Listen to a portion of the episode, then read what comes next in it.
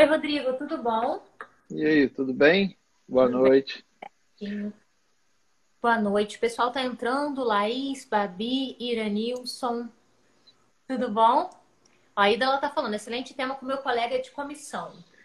Grande, grande, grande colega de comissão. Aliás, na- nas lives, os amigos e amigas lá da, da comissão têm sempre prestigiado bastante. É, nossa comissão tem gente muito boa, muito interessada, então estão sempre. Eu estou sempre acompanhando, né? Que estou vários colegas, várias colegas participando, e mas Uhum. quando eu participo também tem uma adesão boa. Um grupo, Maravilha. grupo interessante.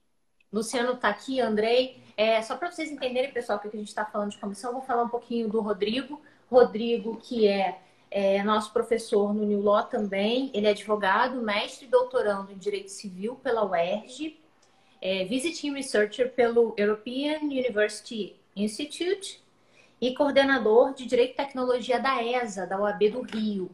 É, então, por isso que a gente está falando tanto assim de comissão. É, Rodrigo, quais foram os temas das aulas que você deu no New Law?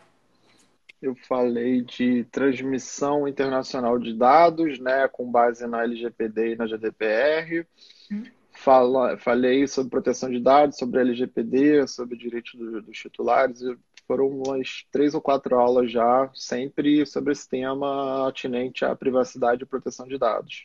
Bacana. Rodrigo, que é um grande especialista nesse tema. A gente fez uma live também sobre o papel do Data Protection Officer. A LGPD estava para entrar em vigor bem, bem Foi perto. muito interessante. Foi, foi Gravamos lá, né? Gravamos lá no New Law, né? Quando a gente ainda não estava em quarentena. Bom, Isso. Bom, pessoal, é, então a gente tem essa live que a gente falou sobre o papel do DPO. É uma live que está até no meu perfil, se vocês quiserem assistir. E depois que a gente teve esse nosso último encontro, é, algumas coisas aconteceram, né? A primeira delas, a LGPD, teve a sua vacácio estendida para algumas partes, acho que a gente pode falar sobre isso rapidamente. Uhum. Também a gente começou a viver essa situação de pandemia. E uma das primeiras respostas à pandemia que a gente vê no mundo inteiro e no Brasil foi o recurso ao online. Né? Então, para que a gente possa continuar a trabalhar, é, muita gente agora passou a usar a plataforma para trabalhar, as crianças estão usando para estudar, é, o consumo agora está sendo um consumo muito mais à distância, também online. E foi por isso que a gente marcou essa live, por isso que o tema da nossa live de hoje é, são- é justamente referente às questões da proteção de dados, é, a proteção. a- eu vi alguém falando aqui, o conteúdo está sensacional, desconcentrei. Então, a nossa live de hoje é para a gente falar sobre é, as implicações relativas à proteção de dados no que tange a essas plataformas e, a- e aos dados que estão sendo colhidos de forma muito mais intensa, não é, Rodrigo? Uhum. É, hoje, hoje com a pandemia, né, o mundo inteiro tá, foi forçado, querendo ou não, para as plataformas online, né? Então, antes da, a gente tem um período, a tecnologia como um todo, não só proteção de dados. Na minha, na minha ótica, a gente tem uma fase pré-pandemia e fase pós, durante, evidentemente, mas vai haver uma fase pós-pandemia que as coisas nunca mais serão as mesmas. E por que que eu estou falando isso? É, teve um, eu participei de um webinar na semana passada, foi muito interessante, tinha ministro do STJ, o Marcos Vinícius lá do Conselho Federal da OAB, só gente de, de de peso, e assim, aprendi muito nessa live. Uma das coisas que eu falei, e vou repetir agora que eu acho importante, é o seguinte. Logo no início da pandemia, o Yuval Harari, que é o autor lá do, do Homem, Homo Sapiens, Homo Deus, aqueles livros best-sellers, né, que hoje é uma grande voz nesse período de pandemia, porque ele já falava sobre isso nos livros dele, o Yuval publicou um artigo falando que na Universidade de Tel Aviv, onde ele é professor titular, havia sempre houve projeto para transformar, levar as aulas para plataformas de EAD, né, ensino à distância, fazer as coisas mais pela internet, nunca abandonando, evidentemente, o ensino é, físico, físico, né, a presença física do, do aluno professor, mas complementando e abrindo novos leques, como é uma grande tendência mundial. Uhum. É, e ele falava, olha, sempre adiavam, nunca ia para frente, sempre esbarrava numa burocracia, num custo. Veio a pandemia, todo mundo em casa, e em uma semana a faculdade inteira estava online no EAD. Então, o que, que o Yuval quer dizer com isso? E eu concordo e eu tenho defendido muito isso. O, a pandemia, o Covid-19, ou qual, qual é o nome que a gente quer dar para esse momento que a gente está vivendo, foi um grande acelerador de tendências. Tá? Então, essa migração forçada para as plataformas online, seja para relações de trabalho também, que também é um pouco do, do tema de hoje, seja para relações de consumo, seja para ensino à distância, né? Como você muito bem colocou, as crianças e os universitários, todo mundo está tendo obrigatoriamente que ter aula online, senão não tem uhum. aula. Isso tudo sempre foi uma tendência. Isso tudo sempre cresceu muito ao longo dos anos. Só que agora o crescimento é exponencial. E aí, o maior exemplo disso, para nos trazer também mais a realidade, uhum. é o Zoom. Né? O Zoom é uma plataforma, é a plataforma mais utilizada, mais popular, que hoje tem 200 milhões de usuários. Uhum. Esse número. Deu problema, né? Que já deu problema. Vários problemas. A gente pode até depois tratar desse. Isso. O Zoom sempre foi famoso antes da pandemia. O uhum. Zoom já era famoso por ter uma política de privacidade um pouco é, obscura, às vezes nem obscura, mas uma política de privacidade não pró-privacidade, que não tinha um privacy by design como a gente é, espera. E a utilização do Zoom botou os olhos do mundo em cima de uma plataforma que até então era usada de maneira esporádica, eventual. Ontem eu estava vendo uma, uma reportagem na televisão com a ministra Carmen Lúcia falando com o logomarca do Zoom na televisão, ou seja, aquilo foi captado de uhum. um, um encontro ou uma sessão, nem se era sessão de julgamento do STF, mas enfim, a ministra Carmen Lúcia, que é a ministra da Suprema Corte, falou usando a plataforma. Uhum. Quando que a ministra Carmen Lúcia, em tempos normais, utilizaria o Zoom? Eu acho que nunca. Seria muito improvável. Mas talvez a Suprema Corte, em tempos normais, daqui a 50 anos, fosse utilizar essas plataformas. Era o caminho sem volta e as pessoas estão. que, que, que o Yuval disse, e eu estou reiterando as palavras dele. É, a pandemia, ela potencializou, ela acelerou movimentos naturais. Tem outro exemplo também, é, que foi da semana passada, recentíssimo a alteração da Lei 9.099 dos juizados, possibilitando a conciliação através de videoconferência. Perfeito. A videoconferência é uma grande tendência para o processo civil, para o processo judicial brasileiro, não só civil, né? porque já há menções à videoconferência no CPC, que já está em vigor é, há algum tempo, alguns anos. Uhum. Então, veio a pandemia e o judiciário se vê com a seguinte situação: não dá para fazer audiência presencial por enquanto, não sabemos quando, quando retomar. Como tratar disso de maneira eficiente sem pôr as pessoas em risco? Alterando a lei, possibilitando a videoconferência, que era algo que era, na minha opinião, eu acho que isso não é nem uma questão de opinião, porque dados demonstram isso, as plataformas online sempre tiveram um crescimento é, muito acima de outras plataformas, porque é pela praticidade, pelo baixo custo. E a gente vê o caso do Skype, por exemplo, que é uma empresa de Israel que foi comprada pela Microsoft. A gente vê o próprio WhatsApp, né? que foi uma startup de tecnologia comprada por, salvo engano, 16 bilhões de dólares pelo Facebook, e por aí vai. E aí vem a pandemia e escancara é, esse caminho com, com, com, com bastante ênfase. Maravilha. Acho que a gente pode começar falando então sobre as questões que se colocam no que se refere à proteção dos dados que são capturados por essa plataforma. Eu te pediria, Rodrigo, para explicar para o pessoal só essa questão de captura de dados, que eu acho que nem todo mundo entende.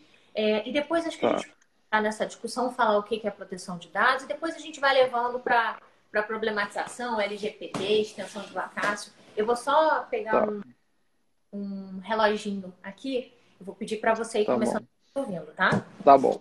É, com relação a essa questão de, como você mencionou, de dados, dados pessoais, né? Eu acho que a melhor é, forma da gente trabalhar e falar sobre isso seria a questão do tratamento de dados. Essa é a nomenclatura né, que a Lei Geral de Proteção de Dados dá, GDPR também. Então, a atividade de tratamento de dados, conforme o artigo 5 da LGPD fala, é qualquer atividade, basicamente, é um leque quase que parece um tipo penal que trata, sei lá, tráfico de drogas, que é receber, manipular, repassar, é igualzinho com, com o tratamento de dados. Então, se você receber, se você arquivar, se você deletar, se você repassar, se você manipular, qualquer atividade que envolva dados pessoais, a lei encara como tratamento de dados. Então, e para o pessoal, Rodrigo, sem querer te interromper, o que é dado pessoal? O dado pessoal, de acordo com o LGPD também, é qualquer informação identificada ou identificável de uma pessoa natural, uma pessoa física, né? É uma, a PJ, as empresas não têm dados pessoais próprios, elas, elas uhum. podem tratar dados pessoais de terceiros, pessoas físicas. Uhum. Mas uma empresa pessoal não pode ir à justiça pedir tutela de seus dados pessoais. Então, essa é, é, é a primeira questão. Então, dado pessoal segundo a, a, legislação, a LGPD define o que é dado pessoal qualquer informação identificada ou identificável. Uhum. E ela o faz de maneira proposital. Essa questão do identificável uhum. é, não é um rol exaustivo. Uhum. Qualquer informação que possibilite a identificação de uma pessoa pode ser considerado um dado pessoal. Uhum. Então, por exemplo, é, esse é o maior, que aí o, o, meu colega lá de São Paulo, Bruno Bione, que é, que é uma grande autoridade no assunto, né? Meu amigo, é, conheci o Bruno uhum. é, ainda no mestrado, ele também fazendo a sua dissertação antes de publicar o livro, já trocamos, a gente conversa muito, a gente troca uhum. muita ideia, já trocou muita ideia, ele é uma pessoa nota mil e ele é uma grande autoridade uhum. é, nessa questão. E o Bruno, ele tem muita publicação falando com do falso dilema, do, do, do, falso argumento da anonimização de dados. Por quê? A LGPD fala que dado anônimo, ou seja, o dado anonimizado que não permite a identificação, é, não é dado pessoal, então não incide a LGPD. Uhum. E a gente percebe, tem vários casos concretos, aí vários exemplos, é, e até agora durante a, a pandemia, que bancos de dados supostamente anonimizados, com uma técnica simples, você consegue desanonimizar aquela informação e identificar pessoas. E aí, ah. para o pessoal é, conseguir entender com, com um argumento muito simples. Agora, durante a pandemia, as operadoras de telefonia celular estão compartilhando informações com prefeitura, governo federal, estadual e por aí vai. Supostamente essas informações são anonimizadas. Uhum. Não tem lá o seu nome, não tem lá o seu CPF, mas tem outras informações do cadastro, do banco de dados que são repassadas. E aí todas as, é, as, os grandes meios de comunicação já conseguiram identificar diversas pessoas nesses bancos de dados, seja pelo histórico de deslocamento, uhum. seja pelo horário que ligou, que desligou, você reindexando isso com outras informações, você consegue chegar àquela pessoa única, identificada, o que demonstra que aqueles dados não são anônimos, e isso gera uma incidência de LGPD. Tá? Então, isso é um, é um ponto muito complicado e tem gente que defende que não existe anonimização completa, porque você utilizando tecnologia, inteligência artificial, big data, algoritmo, você consegue é, reidentificar muita coisa. Tem uma reportagem no New York Times recentíssima também falando sobre essa mesma questão nos Estados Unidos, onde eles conseguiram, num banco de dados supostamente anônimos, identificar funcionário da Casa Branca. É, funcionário do Departamento de Defesa, do FBI, do CIA, justamente pelo histórico. Olha, eles pegaram lá o histórico, o uhum. número XYZ, que não era o número de telefone, era o número de identificação que era totalmente randômico. Ele saía todo dia da Virgínia e ia para é, a Casa Branca. E ele estava num condomínio de luxo na Virgínia e na Casa Branca. Eles conseguiram no Google botar lá, é, funcionário Casa Branca mora no condomínio tal. Acharam a pessoa que mora lá. Foram ver aquela pessoa que saía todo dia para trabalhar na Casa Branca. Então, às vezes, é muito fácil você identificar. Imagina numa situação dessa, de um funcionário da Casa Branca que pode ter alguma questão de segurança e tal. E por aí vai. E o Matheus Drummond mandou uma pergunta para a gente que é a seguinte: ele perguntou se essa definição, essa definição de dados pessoais, também inclui alguns tipos de dados públicos. Ele colocou aqui, como por exemplo, aqueles dados pessoais que estão indicados num processo público. Sim, com certeza. O processo judicial administrativo, o princípio geral é da publicidade, né? A exceção é que ele seja privado. Então, as nossas informações que estão num processo que eu entrei no juizado especial civil contra uma empresa de telecomunicação porque eu quero dano moral, tá? Uhum. Hipoteticamente. Esses dados que estão no, nos servidores do Tribunal de Justiça, que estão indexados pelo Jus Brasil e outros, e outras, outros sites e outras plataformas, se puderem me identificar como meu nome, meu CPF, meu endereço, meu telefone de celular, minha OAB e por aí vai, são dados pessoais e vão estar sujeitos a LGPD. Só que para desmistificar uma coisa que eu percebo que muita gente que ainda não está familiarizado com o regime de proteção de dados acaba, pode acabar confundindo. O fato de incidir LGPD, o fato de haver uma tutela de dados pessoais, não quer dizer que não pode fazer nada com esses dados. Não, muito pelo contrário, existem 10 requisitos legais na LGPD para tratamento de dados de maneira lícita. Nove deles, ó, vou botar nove deles, são sem consentimento. Em nove hipóteses, eu não preciso dar o meu consentimento e aquele tratamento de dados vai ser lícito. Uhum. Vai depender de cada atividade, de requisitos estritos, de princípio da segurança, de accountability, de transparência e por aí vai. Mas o tratamento de dados é possível e vai estar lícito de acordo com o LGPD, é, independente de consentimento, em muitos casos. Existem, claro, situações trincheiras que a lei coloca, que fala, olha, aqui você não passa, aqui você tem que ter o consentimento. Tá? Eu vou aproveitar que você está falando bastante de LGPD para te pedir para explicar para o pessoal um pouco do que aconteceu com a LGPD e de como você vê que fica a nossa situação nesse momento em que a gente tem tantos dados sendo coletados por essas plataformas, que a gente está usando muito, sem a LGPD.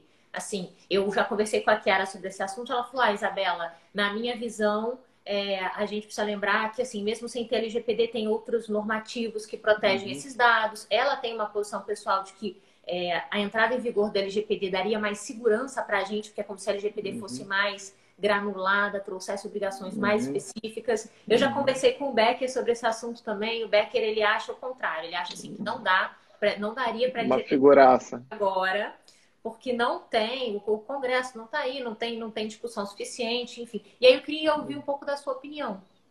Tá. É, enfim, você já conversou com a Kiara. Eu estou em maus lençóis agora, porque a Kiara é professora, grande amiga e colega de doutorado, né? É, fazemos doutorado juntos lá na UERJ. Ela é uma grande autoridade no tema, respeito e admiro muito ela. Mas eu tenho uma opinião muito parecida com a dela. Uhum. É, inclusive, escrevi dois artigos que foram publicados recentemente, um no Jota e outro no Valor Econômico, sobre a minha posição com relação ao adiamento da LGPD. Então, vamos, é, vou tentar responder a sua pergunta, porque é, é muita informação uhum. e vou fazer um, um esforço para tentar ser, ser claro, objetivo e, e, e conciso. É, existem várias frentes hoje políticas para o adiamento da LGPD, que inicialmente estava prevista para entrar em vigor em agosto desse ano. Tá? Então, a gente estava na reta final de, de, de vacatio legis, né, que é aquele período em que a lei ainda não produz efeitos, uhum. para até agosto, para dar tempo. Foram dois anos, seriam dois anos de vacatio, para dar tempo das empresas do poder público, a LGPD se aplica para o poder público normalmente, o judiciário, o executivo e legislativo, e para as empresas privadas também, e para as pessoas físicas também. É, tá? só um parênteses, ninguém se preparou para isso, né? Nem o setor, é. nem o setor público foi uma, um, é, um nível bem residual, tinha a maioria, com certeza, ainda não estava preparada, é, porque é uma mudança cultural, né? uma mudança muito profunda. Mas, enfim, é, existem várias é, frentes políticas para o adiamento da LGPD desde que estourou essa questão da pandemia. Uhum. As primeiras que surgiram foram através de iniciativas de projetos de lei Começou lá no Senado, um projeto de lei, acabou sendo aprovado o PLS, que é o projeto de lei substitutivo da senadora Simone Tebet, uhum. que postergou o vacate legis da LPD para 2021. Tá? Início, início do ano que vem, é, iria, ou seja, seriam seis meses. Tá? É, esse projeto passou no Senado e foi enviado para a Câmara dos Deputados. Uhum. Tá? a Câmara dos Deputados ainda está apreciando esse, esse, esse PLS, Projeto de Lei Substitutivo do Senado, e nós temos mais de 500 deputados, e ontem, a última atualização que eu vi é que já tinham mais de 14 ou 15 emendas para alterar essa questão do vacatio legis. Tinha emenda pedindo a supressão, ou seja, não altera nada do vacatio legis, tinha emenda pedindo a manutenção, é, o aumento da, da, da, da vacate legis, ou seja, para junho, julho e para aí 2022 e por aí vai. Uma uhum. série de emendas. Isso ainda vai ser deliberado pelo Congresso, pela Câmara dos Deputados e vai, vai ser promulgado ou não, ninguém sabe. Uhum. Logo depois disso, paralelamente, a gente foi surpreendido na semana passada com uma medida provisória cujo título era é, postergar, é, é, fornecer benefício para a população, benefício emergencial, esse que está sendo pago pela Caixa, né? Uhum. E veio no último artigo, ou seja, o famoso jabuti, como a gente chama no Brasil, a postergação da vacatio para o ano que vem também. Ou seja, hoje nós temos uma confusão jurídica que foi criada, que dá uma incerteza jurídica gigantesca, que é uma, um projeto de lei no, na Câmara, postergando a vacatio, e uma medida provisória editada pelo Poder Executivo, postergando também. Uhum. E só que essa medida provisória tem que ser ratificada pelo Congresso. Uhum. A palavra final, digamos assim, vai caber ao Congresso. Uhum. Só posterga ou não. Então, olha a situação que a gente criou.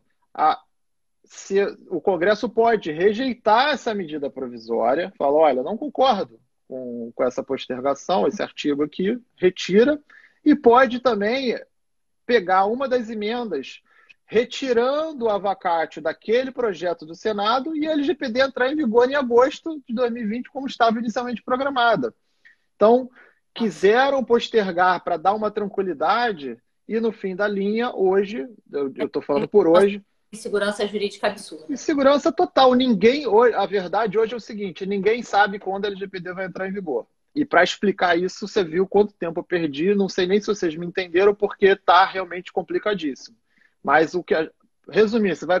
Ainda não temos conversa de bar, porque não pode ir no bar, mas se você for lá conversar pelo Zoom ou por algum aplicativo com seus amigos, com a sua família, se alguém te perguntar, você fala: olha, hoje está uma confusão no Congresso, a palavra está com o Congresso, mas a medida provisória, uma vez editada, ela começa a produzir efeitos, então a LGPD hoje está postergada para 2021, tá? Isso é Tá ótimo, não? A gente entendeu, foi ótimo. E a pergunta é, Rodrigo, agora a seguinte. Tá certo. Então, se a gente pensar que a LGPD está postergada, alguma coisa nos protege quando a gente usa esse tipo de plataforma, seja para estudar, seja para trabalhar? A gente tem alguma, algum normativo em que a gente busque proteção? Temos, temos sim. É, e também, para complementar a resposta que eu vou te dar agora, é preciso, é, a gente precisa, ia falar isso na resposta anterior, mas é tanta coisa que, que acabou fugindo, mas tem tudo a ver com, com isso que você trouxe agora. A gente precisa desmistificar uma questão que muita gente propaga falsamente, de que uhum. LGPD é incompatível com o combate ao Covid. Por quê? Uhum. Para combater o Covid de maneira eficaz, você tem que rastrear celular, você tem que rastrear movimento de pessoas, você tem que rastrear temperatura, você tem que botar a tecnologia em campo para auxiliar. Todos os casos de sucesso no mundo inteiro, é, Coreia do Sul, é, uhum. Alemanha e por aí vai, é, todos os casos que têm sido entendidos como os casos de sucesso no combate ao Covid usaram é, tratamento de dados maciçamente. A LGPD, como você mencionou que a Kiara já adiantou, LGPD traz todas as hipóteses legais nos artigos que eu, que eu mencionei para vocês que eu publiquei no J e no, uhum. e no Valor Econômico, perdão, eu menciono, eu, eu dou justamente, não vou perder tempo com isso, mas existe, existe na LGPD todos os fundamentos jurídicos para tratar dados em situações como a da pandemia que é para cumprimento de políticas públicas, para tutela da saúde e por aí vai. Então, esse é o primeiro mito que cai por terra. É, não precisa ser advogado, jurista, nada para. É só ler LGPD que você vai ver claramente, está muito claro lá. Então, esse é o primeiro mito né, que, que uhum. cai por terra. E para responder expressamente a sua pergunta, existem alguns dispositivos no Brasil que se aplicam. O primeiro, dele é a Constituição, primeiro deles é a Constituição. A gente tem no artigo 5 a privacidade, a inviolabilidade das comunicações e tal, como um, uma cláusula pétrea, um, um direito fundamental.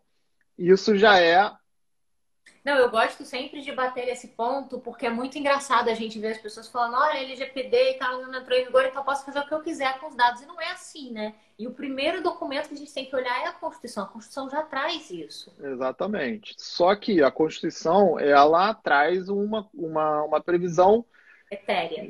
Etérea, é, não é que não se aplica, né? Ela se aplica, a gente hoje já está superada, os, os, princípios constitucionais, os direitos fundamentais estão lá, já se aplicam a dignidade da pessoa humana, mas, por um seu ponto de vista do, do pragmatismo, né, para você fazer um programa de compliance, não dá para fazer só com a Constituição, né? Ela é o ápice do ordenamento, mas a gente precisa de algo no piso, tá?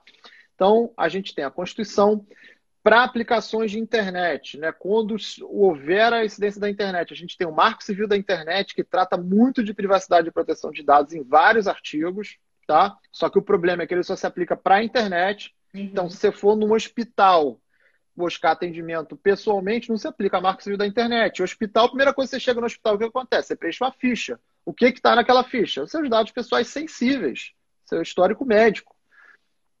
Uma pergunta: mas se eu usar uma plataforma que depende de internet para funcionar, se aplica o Marco Civil ou só se aplica o Marco Civil na internet aberta, digamos assim? Uh, eu acho que não. Se você utilizar uma plataforma, um aplicativo ali para fazer o atendimento, pode se entender. Eu acho que a gente vai entrar numa zona cinzenta. Eu, eu não queria Eu não queria responder a sua pergunta de maneira peremptória, porque eu acho que vai depender um pouco da situação. Por exemplo, para o hospital, se ele está contratando um serviço de um aplicativo terceirizado, que você bota ali no, no, num tablet dentro do hospital fisicamente.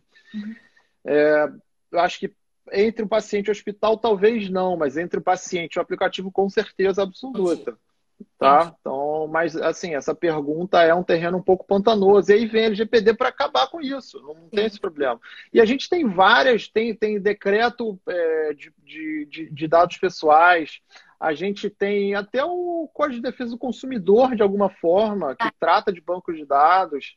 A gente tem. O que a gente tem hoje é uma legislação pulverizada, né? uma legislação setorial.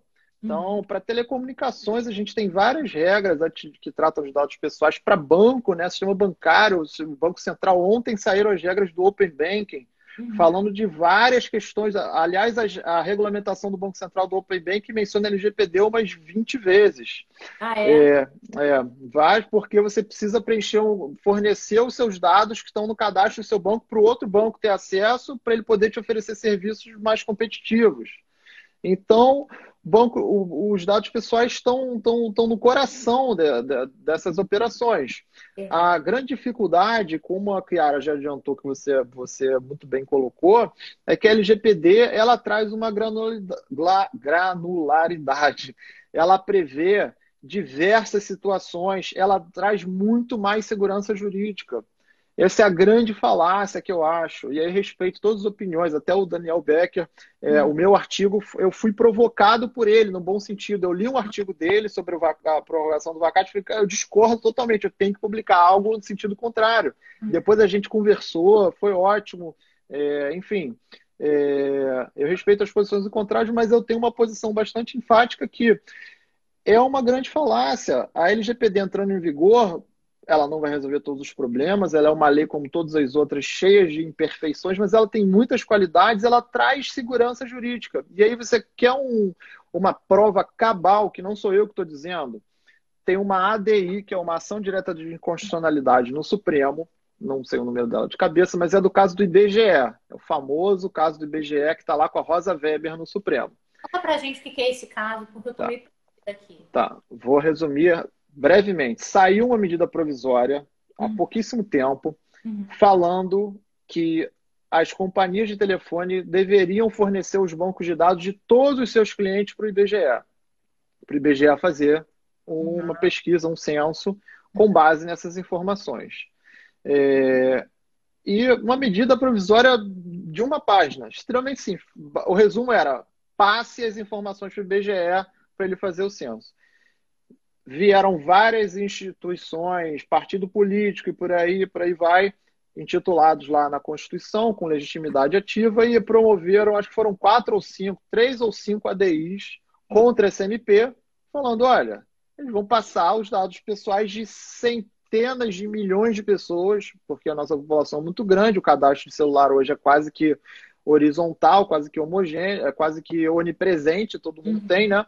É, e essa MP é uma MP muito curta para tratar de um assunto extremamente é, arriscado. Então, cadê a segurança das informações? Cadê a transparência? Cadê a finalidade? Cadê a responsabilização? Cadê a prestação de contas? Cadê a minimização?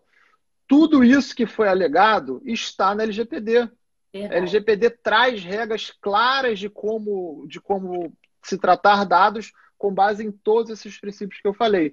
Vem a ministra Rosa Weber, é sorteada a relatora dessa ADI, ela dá uma liminar, decisão monocrática, suspendendo os efeitos dessa, dessa MP até que o plenário se manifeste e quem tiver oportunidade, quem quiser, tiver curiosidade depois de ler essa decisão que está na internet pública, ela dá um recado para o governo federal falando o seguinte: olha, realmente eu não tenho garantia nenhuma de transparência, de finalidade. Qual é a finalidade que você vai usar esses dados? Será que é só para censo mesmo?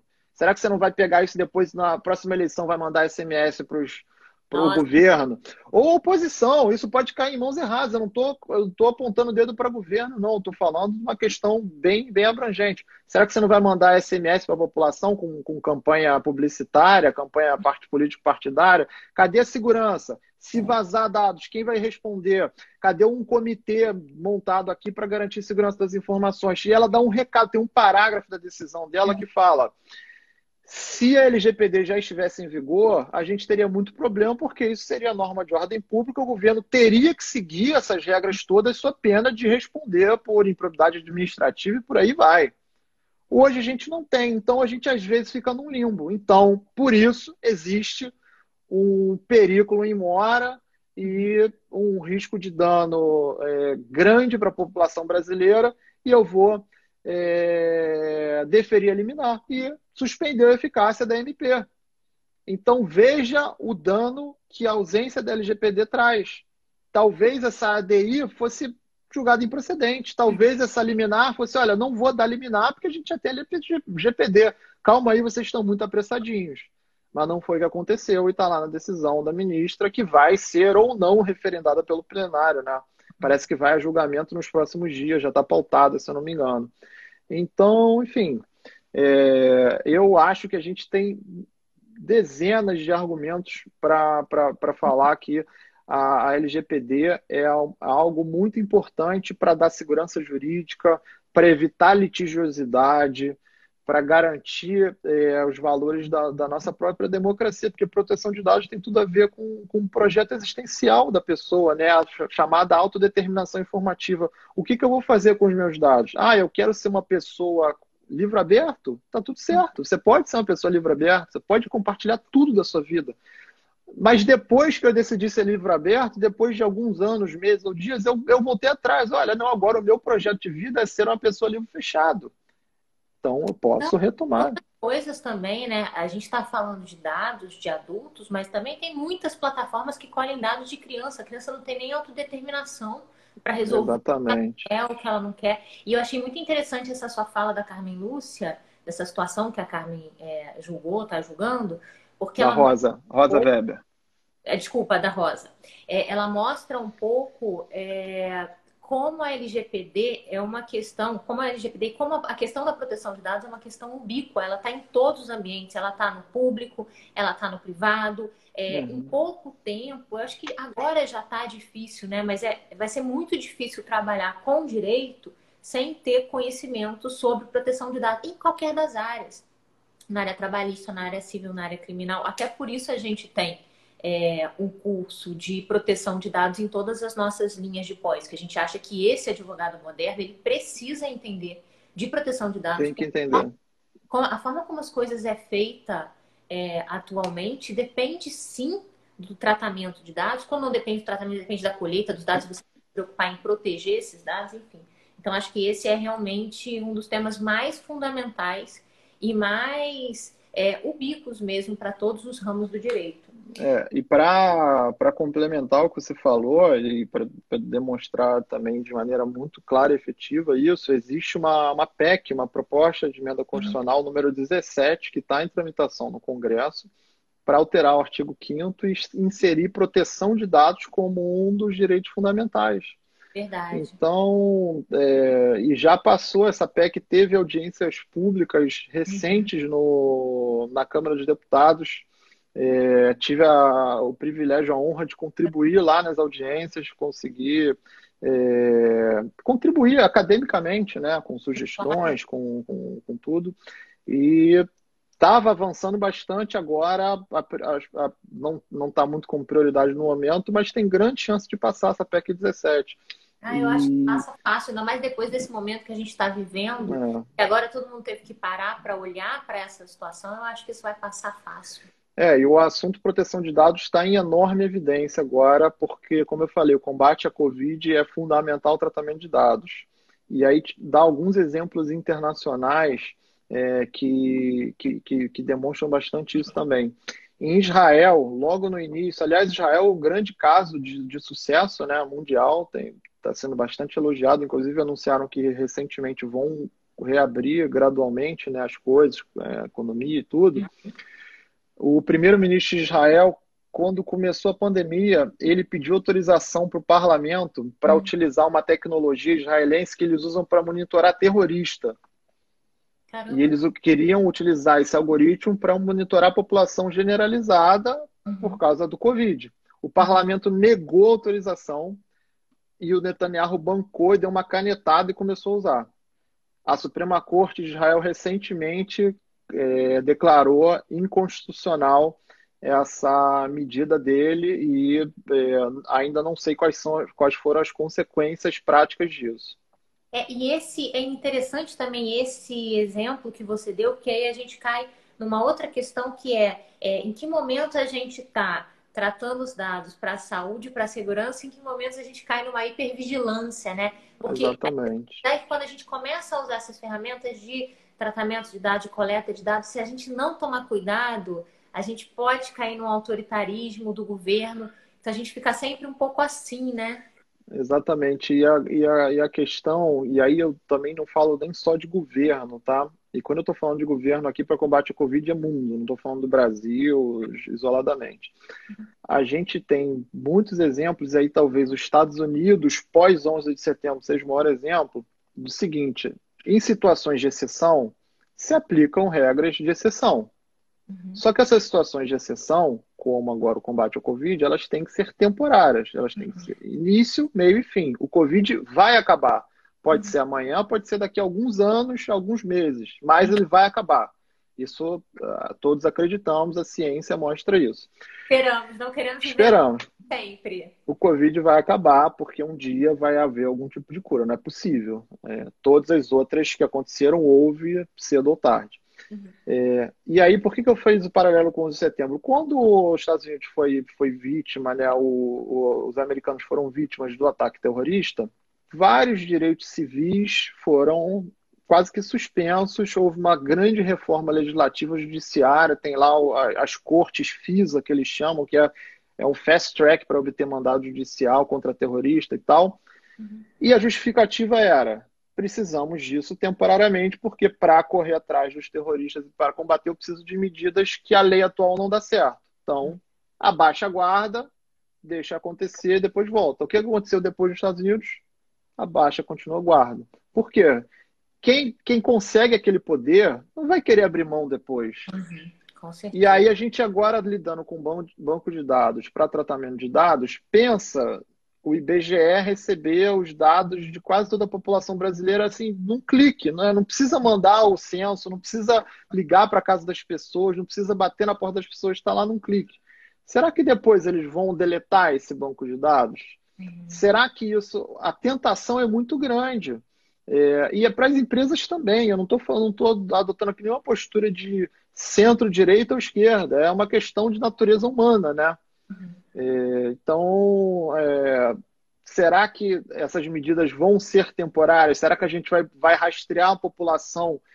Tudo bem, eu estou rastreando hoje para combater o coronavírus. Será que amanhã as prefeituras, aí eu digo aqui do Rio de Janeiro, que está compartilhando. Aliás, eu vi um outdoor na rua falando no domingo falando é, nível de, de, isolamento em Copacabana hoje está 80 e tantos por cento, que estava tava frio, não sei o quê, e um sorrisinho, né, um emoticon. Será uhum. que isso depois, é, será que isso depois vai, vai acabar? Porque aí o, o, os governantes, as empresas vão ter uma, uma justificativa muito interessante que vai convencer muita gente. Sim. Ah, mas pode vir uma próxima. O medo é melhor. Eu tenho que estar preparado. E aí, tudo isso que foi temporário vira eterno. Uhum. Essa que é a questão. É, não, eu queria aproveitar muito isso que você falou sobre usar esses dados, sobre depois poder usar esses dados de outra forma, para a gente introduzir o nosso próximo assunto, que é a questão da segurança dos dados. Porque uma outra coisa que pode acontecer é um vazamento, né? Uma coisa uhum. não intencional, mas que vaze e outras pessoas se aproveitem desses dados. Eu me lembro, na época que eu fazia faculdade, é, fazia estágio no MPF lá no centro do Rio, e naquela época já tinha um pessoal dos camelôs que vendiam CDs com as nossas informações de imposto de renda. É, e naquela época já tinha gente que comprava, né? Porque é interessante ter acesso a esse tipo de uhum. dados. Então, se você tem um banco muito, muito, é, muito poderoso, isso vaza, isso também pode ser um problema grande. A gente teve aí alguns problemas de segurança da informação já durante essa pandemia. Você pode falar um pouquinho para a gente sobre esse assunto? Explica para o pessoal o que, primeiro o que é segurança da informação. A gente tem uma ideia, mas é sempre bom voltar para o conceito, né? Então, o princípio da segurança, que é a segurança da informação, ele está previsto lá na LGPD. Então, uhum. a LGPD, assim como a GDPR, quando eu falo GDPR é, é o regulamento europeu, que é, é a LGPD europeia, digamos assim, uhum é, falam que os agentes de tratamento de dados têm que adotar medidas de segurança eficazes para tentar evitar acessos indevidos, tratamentos ilícitos e os famosos, que são os famosos, podem ser também os famosos vazamentos de, de dados. Isso não é uma obrigação de resultado, né? Então, assim, eu não posso garantir que nunca vai haver nenhum tipo de incidente ilícito porque existem situações que são absolutamente inevitáveis, que vai ter, não, não tem como, a tecnologia não permite. Mas existe uma obrigação legal de adotar algum tipo de medida. Quais são as medidas? Não sabemos. E eu Mas... acho que, de alguma forma, sem querer te interromper, essas medidas devem ser, de alguma forma, ter alguma relação com, também com quem está coletando esses dados. Então, se é uma Isso, exatamente, exatamente. eu posso exigir exatamente. mais. Se é uma padaria. Exatamente a gente exige menos. Acho que foi você que me ensinou isso, aliás. É, exatamente. É, vai depender da, da atividade. Então, por exemplo, com banco, a gente, se, se, se roubarem dinheiro da sua conta, furtarem dinheiro, sumiu o seu saldo lá. Você tinha um milhão de reais no seu saldo disponível do dia. No final do dia, zero. Sumiu. Hum. Aí o banco hoje, de acordo com o nosso ordenamento jurídico e com o entendimento simulado do STJ, não pode falar, ah, fui vítima de um hacker que roubou o seu uhum. dinheiro, furtou o seu dinheiro. Uhum. Hoje o STJ já simulou isso, falando, olha, fraude bancária é risco do branco, por quê? A gente espera que uma instituição financeira garanta a segurança. Uhum. Se você é assaltado com uma arma, com uma pistola na sua cabeça dentro da na boca do caixa, não tem fato de terceiro, né? não pode alegar que aquilo é inevitável. Aquilo é inevitável porque ele tem segurança armada, ele tem que ter uma uhum. segurança, e aí eu estou falando de segurança do dinheiro, não é da informação, mas a, a, o entendimento que se tem com proteção de dados é a mesma coisa. Então você vai, tem os seus dados lá no Google. O uhum. Google fatura 5 bilhões de dólares por mês, na uhum. média. Então você espera que o Google invista milhões diários ou mensais ou anuais uhum. numa, no melhor software que existe. Aliás, que ele até desenvolva o melhor software, dá o seu jeito, mas assim, você manipula a informação de quase população mundial, você ganha muito dinheiro com isso, é, é absolutamente correto, legal ganhar dinheiro, ninguém é contra ganhar dinheiro, pelo contrário, é muito bom. É, a gente vive numa sociedade capitalista, mas existe uma contrapartida, você tem que ter algum tipo de segurança elevado. Agora, como você muito bem colocou, a padaria da esquina, a padaria da esquina começou a fazer um programa de fidelidade para, olha, se você comprar 10 pães, você ganha um pão grátis, e para isso você tem que preencher um, preencher um cadastro. Uhum.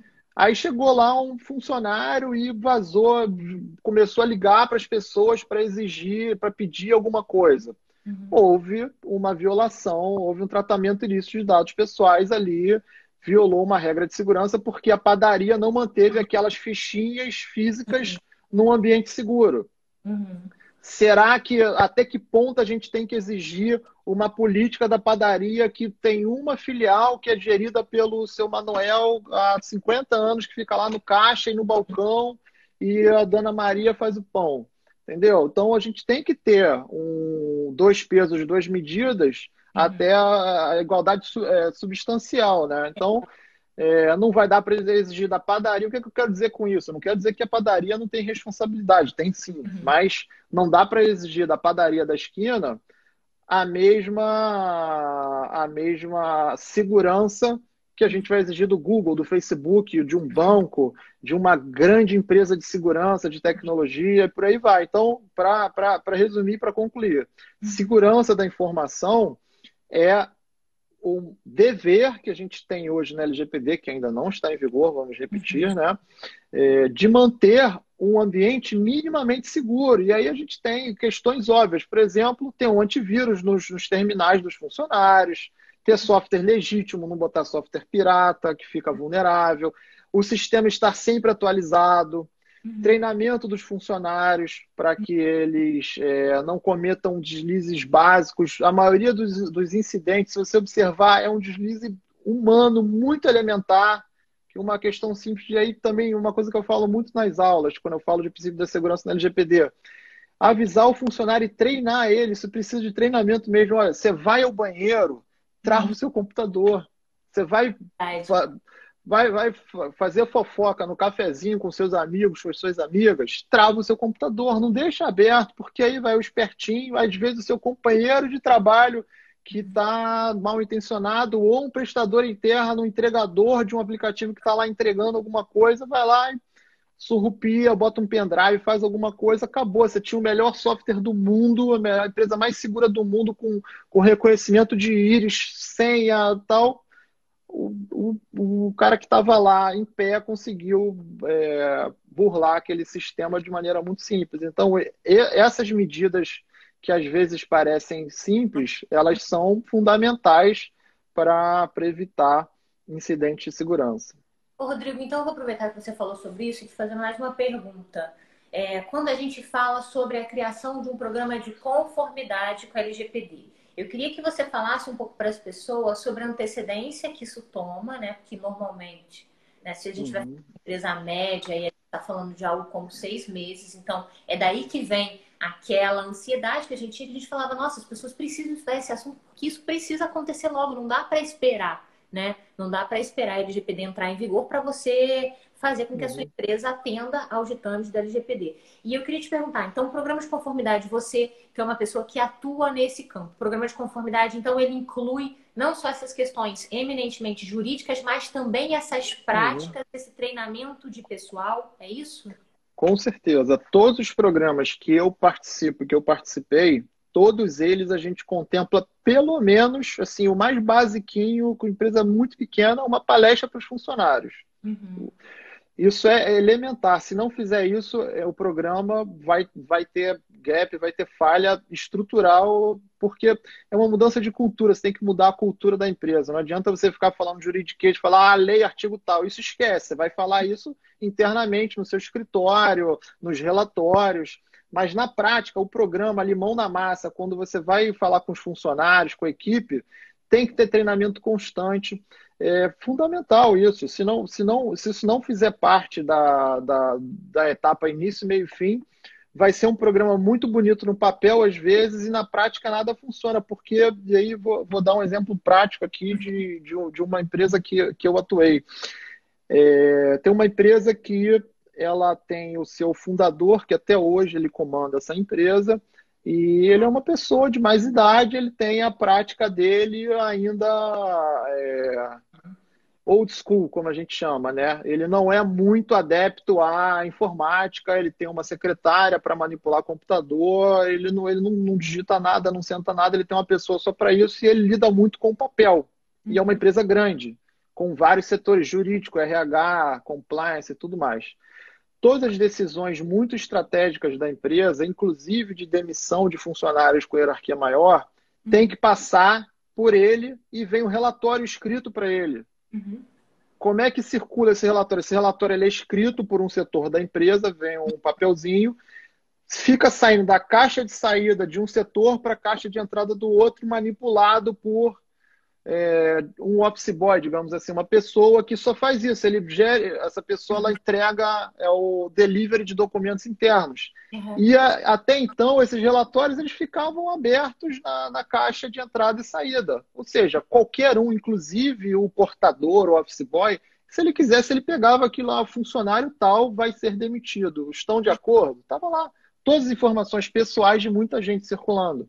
Uhum. Uma das medidas do programa de adequação lacrar esses documentos no envelope. Eu não vou mandar o dono da empresa, que é o fundador há décadas, há, há um tempão, mudar a forma de trabalho. A empresa dele é super eficiente hoje, é super bem gerida, grande empresa. Ele quer, deixa ele, não vou mudar. Quem sou eu, jurídico, para mudar o modus operandi dele? Mas eu vou recomendar que ele coloque aquilo dentro do envelope lacrado, onde quem manipula aquele documento em trânsito não tem acesso àquele conteúdo. Uhum. Então, isso é uma medida que é, na minha opinião, simples. Que, quanto que custa isso? Cinco centavos ou menos, um envelope pardo, bem feito, lacrado, uhum. e a conscientização de todos esses funcionários de que aqueles documentos não podem ficar rolando por aí exposto. Tem que ser lacrado e só pode ver, só pode ter acesso quem efetivamente precisa trabalhar com aquelas informações. E especialmente quando a Lei Geral de Proteção de Dados entrar em vigor, a gente vai ter multas altíssimas para quem desrespeitar, né? É, o potencial... é, a multa pode chegar a 50 milhões de reais, né? É, o potencial de dano é gigantesco. Então, as empresas, desde as menores até as maiores, e dentro das suas possibilidades, necessariamente vão ter que se adequar. Nosso tempo está quase terminando, daqui a pouco o Instagram vai derrubar essa live. Eu queria te agradecer mais uma vez, acho que a gente deixou bem claro para todo mundo porque a questão da proteção de dados é importante, é uma questão importante para todos os advogados. É, é uma questão que demanda uma atualização necessária já agora, porque é uma questão complexa, os programas de conformidade demoram tempo. É, a gente está vendo aí nessa área uma oportunidade para aqueles advogados jovens que têm vontade de estudar, a gente vê como você está consolidado aí nesse campo.